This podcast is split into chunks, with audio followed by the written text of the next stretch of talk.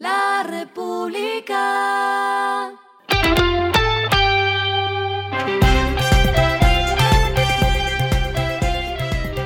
Al final de la jornada, esto es lo que debes saber sobre el comportamiento de los negocios, las finanzas y la economía. Las movidas de hoy fueron. En sesión de hoy, el Consejo de Medellín hundió el proyecto por el cual buscaba la venta de acciones que tiene esta ciudad a través de Empresas Públicas de Medellín en la compañía UNE. Con esto se frena el objetivo de la alcaldía de privatizar los títulos por hasta 2,8 billones de pesos. Café Lavazza, empresa italiana dedicada a la elaboración de productos del café premium, anunció la ampliación de su presencia en Colombia, bajo el desarrollo del colombiano Juan Felipe Salcedo, quien fue nombrado por la compañía como su nuevo representante para el país. El objetivo es ganar participación en gamas premium de café molido y café en cápsulas. La empresa constructora Grupo Ámbar anunció el desarrollo de Valle y Ville, un primer proyecto inmobiliario en el municipio de San Diego, en Cesar, apuntándole el concepto de segunda vivienda, es decir, la adquisición de un bien raíz dedicado al turismo o al bienestar de las familias, que se convierta en una opción para rentabilizar en el mediano plazo.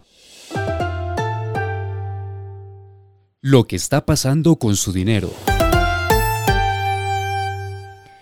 Pese a que hoy la Bolsa de Valores de Colombia registró una jornada de caídas de acciones como Ecopetrol, que bajó 12%, o ISA, que lo hizo en 7,8%, también fue noticia algo más positivo, y fue la más reciente encuesta de opinión financiera de Desarrollo que destaca las acciones más apetecidas por los inversionistas en junio. Estas son Grupo Argos con 60% de la opinión favorable de los analistas y le siguen Ecopetrol con 40%, Grupo Energía Bogotá con 33,3%, Preferencial Bancolombia con 33,3% y Bancolombia con el mismo porcentaje. Por sectores, la preferencia son las acciones del sector financiero con 86,7%, seguido de las holding con 80%, el sector energético con 66,7%.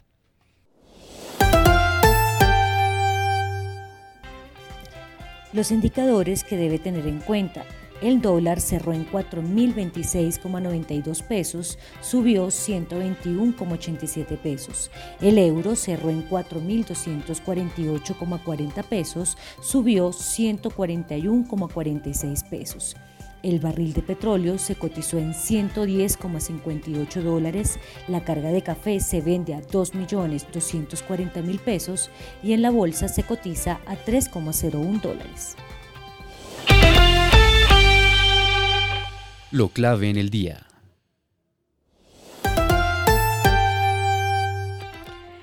Fue tema hoy el posible nombre del nuevo ministro de Hacienda en el gobierno de Gustavo Petro, que comenzará el 7 de agosto de este año. Los nombres que sonaron en varios medios de comunicación son Ricardo Bonilla, exsecretario de Hacienda de Bogotá, José Antonio Campo, economista y exministro, Cecilia López, economista y exministra, Alejandro Gaviria, economista, exministro y exrector, Carolina Soto, su esposa y excodirectora del Banco de la República, y Luis Fernando Mejía, director de Fedesarrollo. A esta hora en el mundo.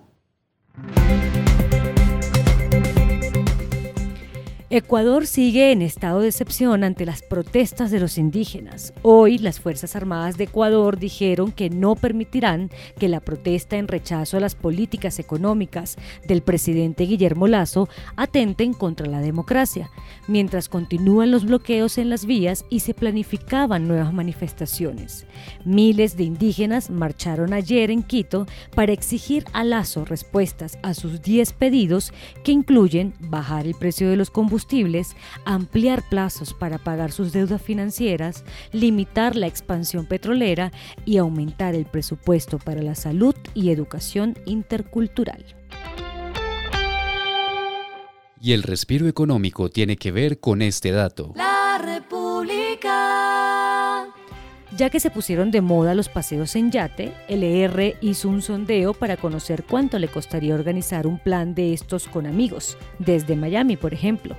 Para grupos de 12 personas, el uso de un yate equipado por dos horas lo encontrará desde 1.125 dólares o 4,3 millones de pesos. Si quiere un viaje más largo, como de 7 horas y con el mismo número de personas, el valor llega hasta 3.375 dólares, es decir, 13,1 millones de dólares. Pero si desea ir con un grupo más grande, como de 20 personas, y hacer una fiesta, el recorrido puede valer hasta 5 mil dólares. Y esta suma, si la quiere con más lujo, puede llegar a 7 mil dólares. La República.